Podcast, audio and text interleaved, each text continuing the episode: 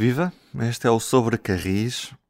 Hoje, num episódio gravado no dia 25 de abril, no comboio histórico contra a ação a vapor na linha do Voga, entre Aveiro e Cernada do Voga.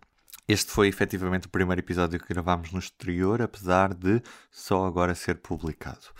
O que vai ouvir é uma conversa sobre este Voguinha e a Liga do Voga a bordo desta composição histórica.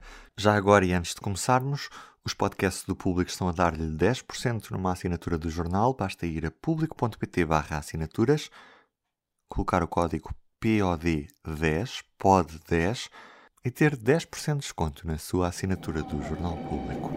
Vamos a isso. Ora viva, sejam bem-vindos ao Sobre Carris. Estamos a bordo do Voguinha neste fim de semana especial de 24 e 25 de Abril, em que o Voguinha sai a carvão numa viagem especial entre Aveiro e Massinhata do Voga. Eu sou o Ruben Martins e comigo tenho os nossos habituês Diogo Ferreira Nunes e Carlos Cipriano. Hoje temos dois convidados especiais, um deles José Carlos Barbosa, é diretor de manutenção e engenharia da CP.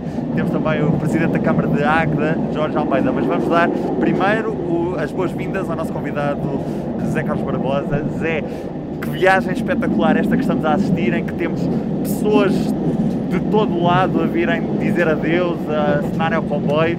Isto é uma iniciativa que para a CP, o que é que representa este, este voguinha e esta ligação especial que, estamos a fazer hoje aqui? Boa tarde a todos.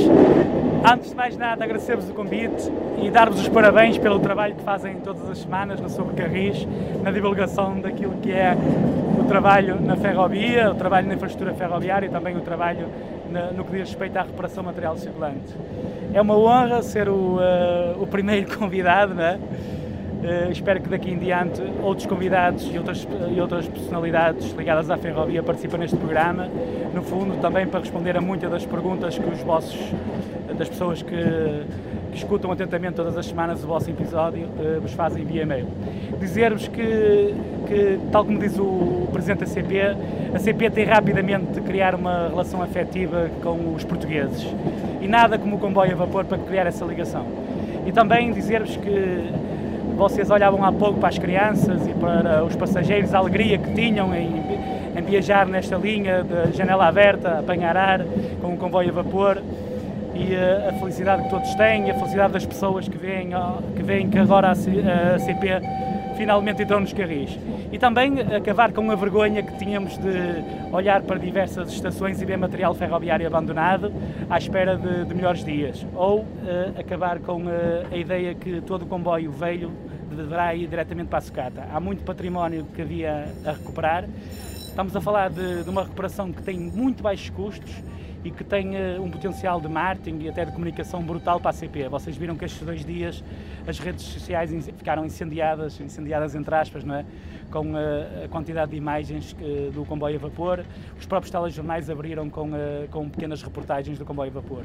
No fundo, isto significa esperança, esperança de uma CP melhor e uma esperança de uma CP que serve os reais interesses das populações. Nós estamos dentro de uma carruagem napolitana. O que é que era feito desta carruagem há uns meses, há uns anos? O que é, onde é que ela estava e que trabalho é que vocês fizeram para hoje ela estar aqui neste Voguinha especial a circular? Esta carruagem estava parada e abandonada há vários anos e esta carruagem fizemos uma pequena recuperação, ela depois mais à frente terá uma recuperação profunda. É uma carruagem napolitana de furgão, não é? Nós estamos num furgão, estamos cá sentados, temos espaço para estar sentados, também estamos aqui no meio do carvão, não é? Como podem ver. Mas, entretanto, nós estamos a recuperar quatro napolitanas que estavam abandonadas no Tua resgatámos em agosto, começámos a resgatar em agosto do ano passado e neste momento, ou seja, nesta semana em específico, eh, colocámos ao serviço duas delas, uma carruagem de primeira classe e uma carruagem mista, que neste momento estão na oficina da Cernada a aguardar uma circulação. Esperamos que nas próximas semanas possamos ter aí uma circulação só com napolitanas. Quanto é que custou a recuperação de cada uma destas carruagens? Cada carruagem custou em média 50 mil euros, mas quando estamos a falar em 50 mil euros, estamos a falar de grande parte desses custos associados ao custo da mão de obra, não é? E mão de obra que já está na CP. O que fazemos é, muitas das vezes, nas horas de menor carga, nós temos uma oficina que se dedica a comboios históricos e carruagens, as carruagens que fazem o serviço regular do Douro, muita dessa mão de obra está dedicada a esse trabalho de manutenção regular e nos períodos de menor carga nós colocamos essa mão de obra a, a fazer a recuperação das carruagens antigas. Esta é uma carruagem que o valor patrimonial dela deve custar à volta de 500 mil euros, para terem uma ideia. Nós aumentámos cerca de 10 vezes o valor dela e são carruagens que já poucas eh, companhias, poucas ou quase nenhumas companhias de caminho de ferro no mundo têm este tipo de carruagens. Estamos a falar de umas carruagens que chegaram a Portugal em 1931 e a ironia do destino, passado 20 anos de estar abandonadas no, uh, no Tua, voltam a circular no ano que fazem 90 anos, que ainda mais, mais nos diz, não é? Por isso, são carruagens muito confortáveis. Na altura que foram compradas, foram adquiridas com mais quatro locomotivas a vapor do tipo Mikado, que uma delas está na liberação e que queremos resgatar eh, e também colocar ao serviço. Porquê é que se chamam napolitanas? Uh, uh, há quem chame italianas e há quem chame napolitanas. Italianas por ser de Itália e napolitanas por terem sido construídas numa empresa de Nápoles. José Carlos Barbosa falou há pouco deste plano de criar uma afecção entre a CP e os portugueses. Qual é o contributo que estas viagens podem ter e que outras ideias é que a empresa tem para aproximar a empresa dos portugueses ao longo dos próximos anos? É como lhe digo, eh, o contributo é importante, para já é uma imagem positiva da empresa. Né? Nós passamos uma imagem dinâmica, aquilo que temos feito nos últimos, nos últimos dois anos. Eu estava há pouco a dizer a uma pessoa um, que trazia este, este, este cascol, este, este lenço que trago aqui. Este lenço uh, de, uh, de, foi uh, dado por uns amigos do ferrocarril de Mora La Nova e foi numa viagem que fiz à Espanha em que disse que, no Twitter que ia a Canfrán e rapidamente um, um, um, amigo dos comboios espanhol me disse que estaria à minha espera em Canfrán para me fazer uma visita guiada. Quando cheguei lá, ele dizia-me: Estou emocionado, estou emocionado, não sei o que dizer. E eu disse: Tem calma, eu sou um ferroviário como tu. O que nós estamos a fazer em Portugal é algo que vocês têm vindo a fazer nestas pequenas associações, que é recuperar aquele património histórico. Eles são uma inspiração, é isso? É, eles são uma inspiração para nós e nós somos uma inspiração para eles. Mas é brutal a dimensão que, que, estas pequenas reparações que nós temos feito atingem do ponto de vista europeu e, e, eh, e até universal, porque temos pessoas de vários países a, a, pedirem informações sobre este comboio. Há um conjunto de entusiastas ingleses que nos estão a pedir para alugarem durante uma semana este comboio. Há uma revista que fala sobre comboios que colocou este comboio num dos comboios mais bonitos do mundo. Por isso, eh, nós, para além de passarmos uma imagem positiva nacional, uma imagem dinâmica, uma imagem de BCP próxima das populações e a servir as populações, estamos a passar uma imagem internacional importante e, uh, e dinâmica. E dizer que vale a pena cada euro investir no caminho de ferro tem um retorno muito maior, não só para as pessoas, como para a economia local e para tudo, para tudo à volta da, daquilo que é o caminho de ferro. Deixem-me só dizer que estamos a chegar a Massinhata do Voga. Nesta estação há um museu ferroviário dedicado à via estreita, que no futuro será ampliado. É uma, uma viagem que, que temos feito acompanhada por, digo mesmo, milhares de pessoas que se deslocam à linha para fotografar, para filmar, para acenar para o comboio. Portanto, esta, esta viagem tem sido muito bem recebida pelas populações e é mesmo um orgulho para quem gosta de comboios, como nós aqui neste podcast gostamos. É um orgulho ver as populações deslocarem-se para a linha e, e acenarem ao, ao comboio. E, e, para elas é muito importante que este voguinha nunca desapareça, como esteve para acontecer há menos de uma década. E há uma mistura entre o passado e o, e o presente, porque mesmo à nossa hum, esquerda, mesmo ao pé de nós, temos aqui uma unidade dupla diesel em, em via métrica que está, supomos nós, à espera para seguir para a próxima viagem, eh, mesmo aqui ao pé de nós, a funcionar enquanto nós estamos aqui a, a aguardar. Deixa-me dizer, Diogo, por falares em via métrica, ontem no telejornal da SIC, onde dizia o jornalista, acabava a peça, dizendo onde uns viram uma ilha ferroviária sem futuro, outros viram uma oportunidade. É isso que nós vemos aqui. E depois é, é preciso em Portugal, às vezes, quando se fala, quando se fala, quando se fala em biométrica, fala-se também com pouco rigor. Porque aquilo que nós vemos na Europa, por exemplo, na Suíça, são uh, centenas de quilómetros em via métrica que são utilizados diariamente. O próprio Japão tem uh, centenas de quilómetros em via métrica. Aliás, a via métrica deles uh, tem até melhores condições que muita da nossa rede nacional. Por isso, nós não, eh, não devemos falar de forma tão leviana daquilo que é a via métrica. A via métrica tem a sua importância. Aliás, a renovação desta linha é muito importante, porque a partir do momento que nós renovarmos esta linha, para patamares de velocidade aceitáveis para o dia 2, conseguimos fazer uma espécie de urbanos. E esta zona entram milhares de passageiros. E por isso é importante dinamizar esta linha, meter material circulante. A CP até está a pensar num rail pack, quando falamos de rail pack, eh, estamos a falar da remotorização das 9630 e também falamos em, eh, em reparar mais uma, uma Alstom de via estreita, mais uma locomotiva, nós temos mais duas abandonadas em, eh, em, em, em Guifões e é a nossa intenção também recuperá-las. Neste momento temos uma no ativo. Temos este conjunto de carruagens históricas também uh, que, está, que, estão uh, já ao serviço comercial e temos as quatro napolitanas, ou seja, nós conseguimos ter aqui um conjunto de material circulante que, para além de servirmos as populações nos serviços urbanos, criamos aqui uma espécie de museu ferroviário, não é? Um museu vivo, que é um pouco diferente do museu, de, de, museu nós visitarmos o museu e termos os comboios lá parados e não percebemos qual é a dinâmica de funcionamento deles. Por isso, eh, esta linha tem um potencial brutal e é preciso continuar a apostar nesta linha. Como está aqui connosco o Presidente da Câmara, Jorge Almeida, de, de, de Águeda, eu queria perguntar, gostei muito uma vez da ideia de que hum, defendeu de que hum, o Volguinha já é um produto conhecido. Há muita gente interessada em circular neste comboio, que esperemos que tenha alguma regularidade no futuro. E disse uma vez uma coisa muito interessante, eh, de que, grosso modo, as crianças portuguesas conhecem o Jardim Zoológico, conhecem o Portugal dos Pequeninos. E que a ideia é que o Volguinha passe também a fazer parte das recordações uh, dos portugueses do futuro. É isso? É claramente isso.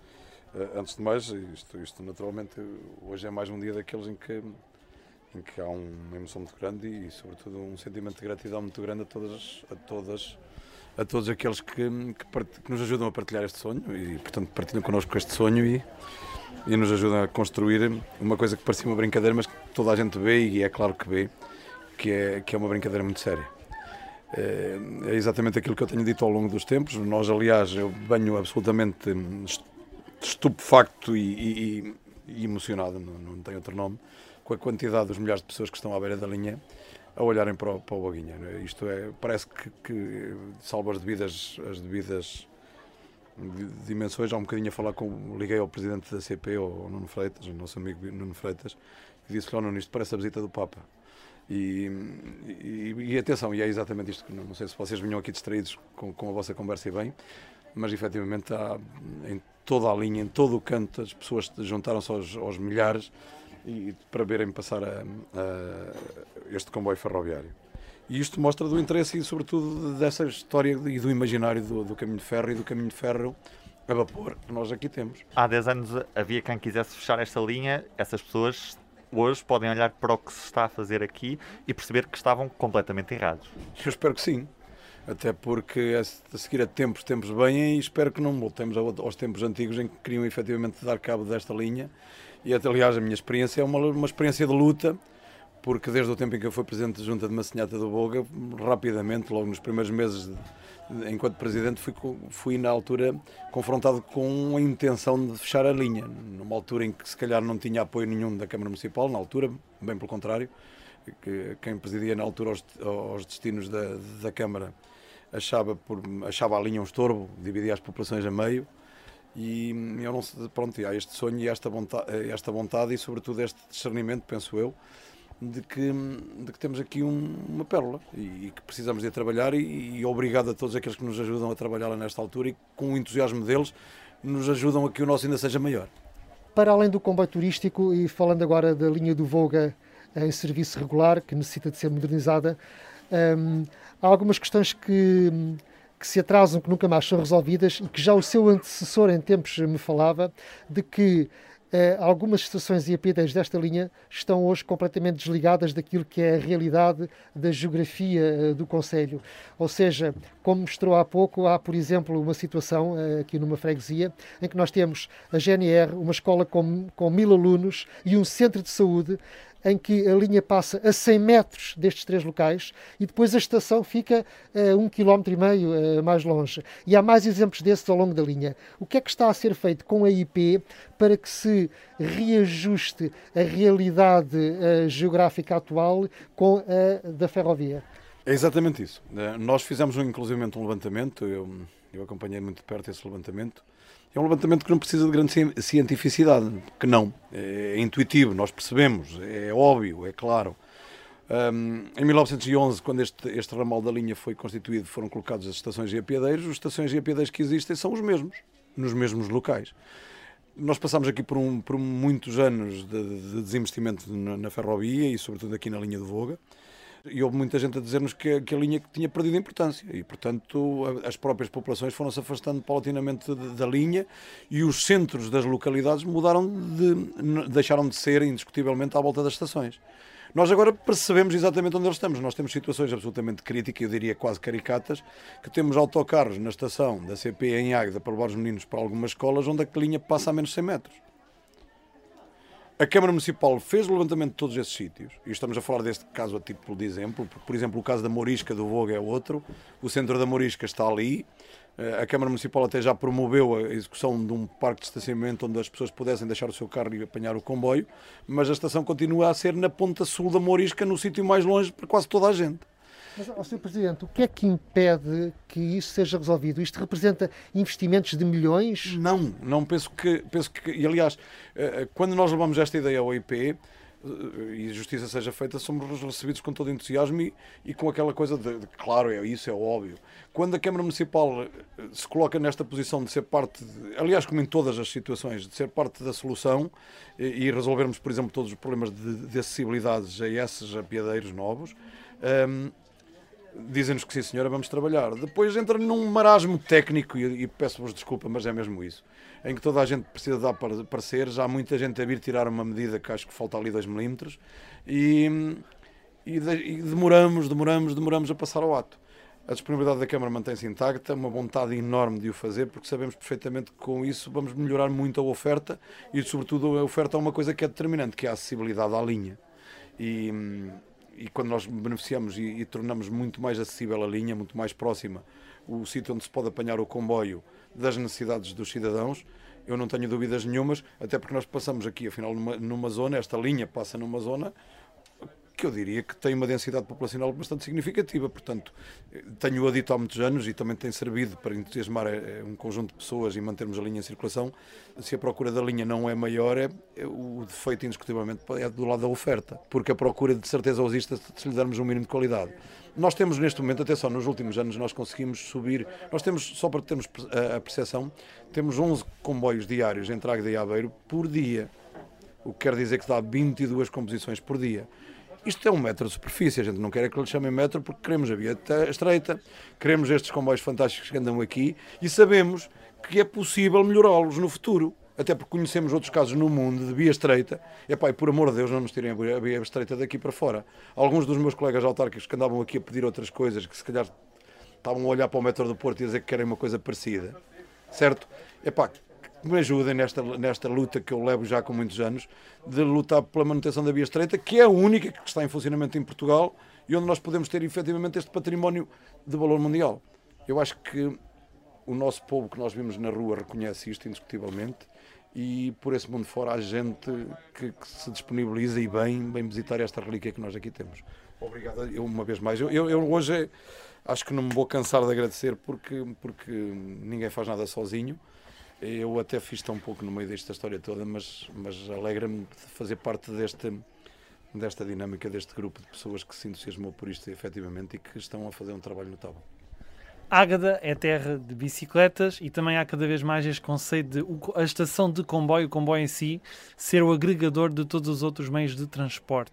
De que forma é que aqui neste município o comboio se liga com a bicicleta? Porque nós, durante a viagem, percebemos que há algumas estações de comboios que têm cais para o sistema de bicicletas partilhadas. Pode falar-nos um pouco mais Nós sobre. Estamos a 30 metros de uma box de bicicletas elétricas, inclusivamente, que é por causa porque este território da Águeda tem algumas subidas e descidas e, portanto, nós podemos facilitar a vida às pessoas, fazem exercício na mesma. Se quiserem, até desligam o motorzinho e dão aos pedais só Aliás, se acabar a bateria vai ter que ser assim. Uh, mas, mas, independentemente disso, temos também aqui nesta estação, em todas as estações por aí abaixo, temos efetivamente um, um projeto que eu acho que é único, que é, que é o ter levado esta, esta, estas bicicletas de uso partilhado às freguesias.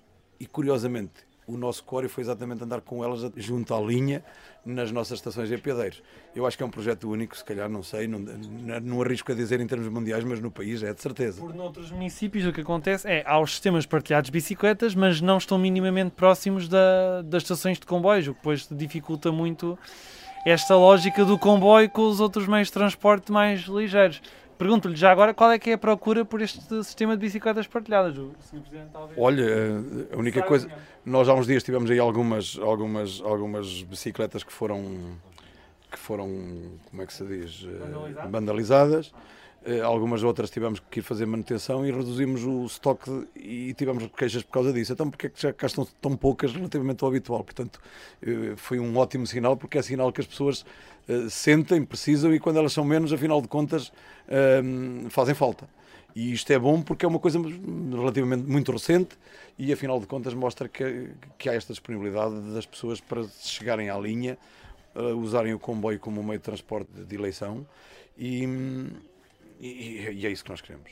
É isso que nós queremos. Não basta palavras de dizermos que queremos que queremos muito o comboio e que vamos estimar o comboio. Nós precisamos de, de concretizar, de ter atos. Eu, por exemplo, posso-vos dizer que os nossos alunos que vivem aqui nas, nestas freguesias e nestas, nestas partes onde, onde, onde, onde passa o comboio e onde temos a linha do Boga, o passe municipal, que é um direito que todos têm para ir para a escola, é no comboio, não é noutros meios alternativos. E isto é claramente uma posição determinada, firme da, da, da Câmara Municipal que, que precisa disto, porque nós dizermos que estamos a proteger e estamos a promover outros meios alternativos aqui a fazerem concorrência, eu sei que o autocarro pode parar à porta do aluno. O aluno tem que vir para a estação. Mas o comboio de longe é o meio mais sustentável, é o que consegue transportar mais pessoas no menor espaço e é o que também eh, promove uma certa igualdade entre as populações. E já que estamos a gravar isto no dia 25 de Abril, também é importante focar-nos num dos 3D, que é democratizar. Ai, sem dúvida nenhuma. E aliás, historicamente, já no tempo da ditadura mesmo, o transporte mais democrático que existia era o comboio. Não havia dúvidas. Eu, vemos aí fotografias em que o povo, o povo verdadeiramente, aquele povo humilde, usava, usava mesmo o comboio, que era, afinal de contas, era o único meio acessível que tinha. Epá, eu acho que é o desafio é mantermos que isso continue assim. Presidente, deixe-me dizer já uma coisa, porque nós vemos muitos autarcas a pedir o comboio, a pedir mais um serviço regional, mas depois, quando chega a hora de utilizar o comboio, por exemplo, nas viagens escolares, eh, utilizam os autocarros, não é? Ou seja, pedem à CP um serviço, mas depois, quando chega a hora também de dar o seu contributo, utilizam outros meios de transporte. Aquilo que o Jorge falou e muito bem, o Presidente da Câmara de Águeda, que as viagens escolares, se nós queremos um comboio forte, se queremos uma linha utilizada, se queremos mais serviços comer- comerciais, se queremos mais frequência, devemos incentivar o uso do comboio. E dizer-vos que aqui em Águeda tem havido muitos exemplos de boas parcerias. Recentemente chegámos a um acordo, eh, e é, é preciso contar essa história, estamos aqui também para contar algumas histórias. Chegámos a um acordo para ceder uma, uma casa que estava abandonada da CP e que vamos eh, transformar aquilo, cedemos à Câmara de Águeda e a, e a Câmara de Águeda vai trans- transformar aquilo num pequeno albergue. Um pequeno albergue a preços muito baixos, em que as pessoas depois possam bicar de comboio e depois dar uma volta de bicicleta. Para além disso, dar-vos uma novidade, a CP pretende recuperar a Redonda. A Redonda é um, é um pequeno aparelho que serve para rodar as locomotivas e vamos recuperá-la, já estamos, estamos a finalizar o projeto. E no fundo será um dos melhores spots de- deste, deste serviço de, a vapor, que é no final as pessoas podem estar a beber o seu copo de vinho e apreciar a rotação da Redonda junto ao novo hostel aqui da Câmara de A redonda, como existe, por exemplo, no Tua, em alguns pontos da linha do Douro, é algo desse género Exato. Nós, nós, nós, nós temos a Redonda, a Redonda tem, eh, tem dezenas de anos aqui em, eh, em, eh, em Cernada de Voga, só que vá-se lá saber porquê, alguém se lembrou, não é? Mais uma, aquelas ideias que, que não lembra a ninguém. Mas aí De- quem? Normalmente a culpa, nós, nós, nós, nós nestas coisas temos sempre a, a ideia de apontar eh, o dedo ao político, mas também há, há, há- há que apontar o dedo, o dedo a alguns técnicos que, em devida altura, definiram que o melhor seria tirar os aparelhos de mudança de via que ligavam à redonda. Ou seja, durante décadas houve muitos erros. Houve erro da parte técnica, também houve erro da decisão política de não pôr em causa os pareceres técnicos. Isso aconteceu em muito que é a via estreita e aconteceu muito daquilo que é o material circulante. é?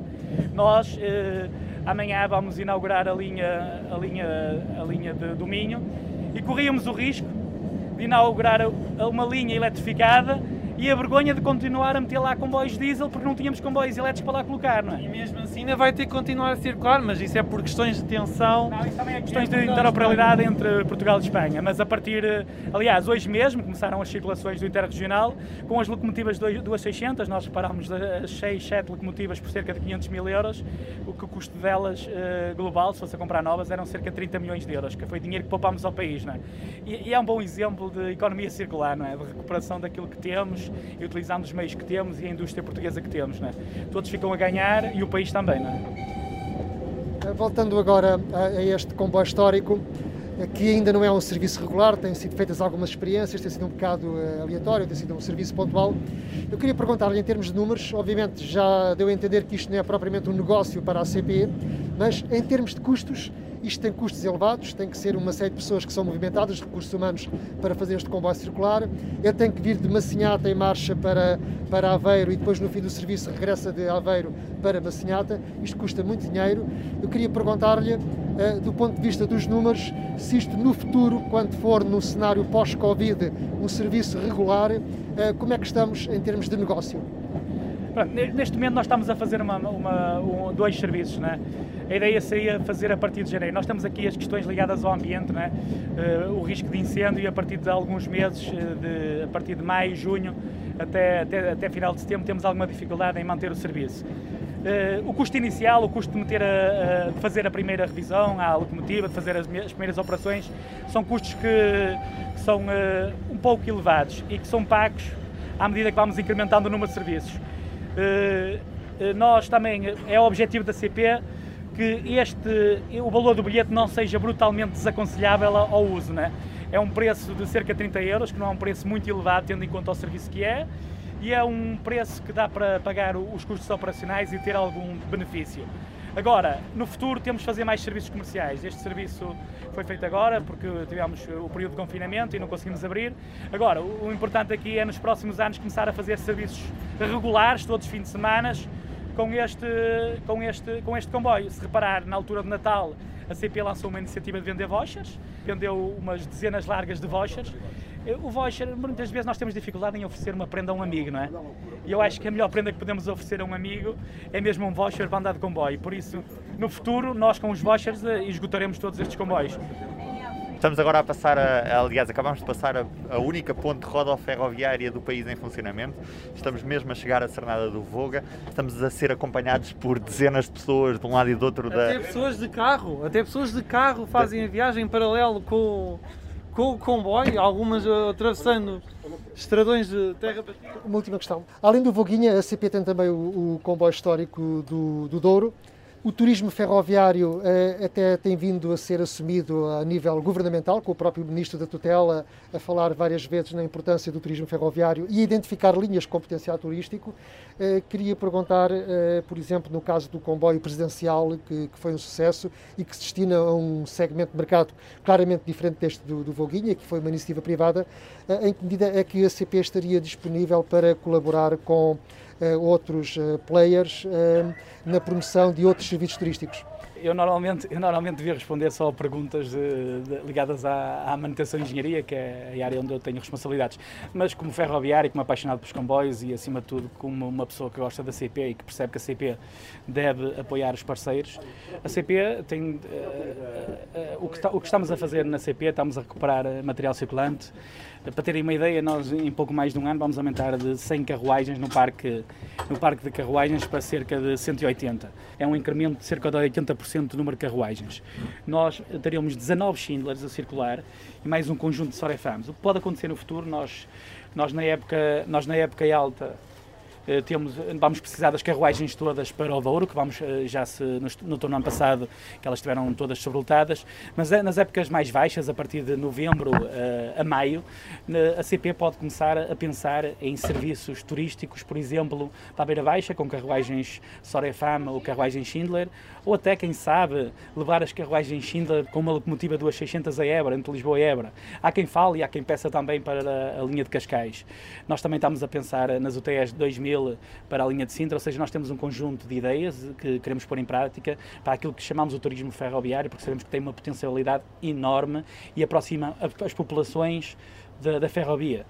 Hoje de certeza que este comboio que, que, está completamente lotado, tem cerca de 130 pessoas, muitas das pessoas vieram de Lisboa, de Coimbra, de, e agora hoje até podem uh, vir de Valência diretamente até, até Aveiro, vieram de comboio. E muitas destas pessoas que vieram a usar este comboio hoje, uh, se calhar há anos, ou talvez há décadas que não usavam o comboio. E utilizaram o comboio por, por duas grandes razões. A primeira porque vinham fazer o comboio histórico do Volguinha e a segunda é porque a interoperabilidade nesta estação de Aveiro não é? é muito fácil, rapidamente sai da gara da, da, da via convencional, da, da, via larga, para a via estreita. Pronto, e é isso que nós queremos, é aproximar as populações e muitas pessoas que abandonaram há décadas a linha ferroviária eh, que comecem a perceber. Muitas das iniciativas, este é o ano europeu, nós temos ideias, por exemplo, o comboio vai à escola. Nós não vamos levar uma locomotiva à escola, nem vamos levar uma automotor à escola, mas vamos às escolas explicar aos alunos, aos professores, o serviço comercial que há naquela região. Quais são os comboios, para onde é que eles vão, quais as linhas e quais as ligações que eles podem fazer. Porque aí dá, damos, uh, damos a oportunidade às pessoas de conhecer aquele serviço que temos e aproximamos as nossas gentes da, da ferrovia. E, e, é isso que temos de fazer, é aproximar as pessoas da CP.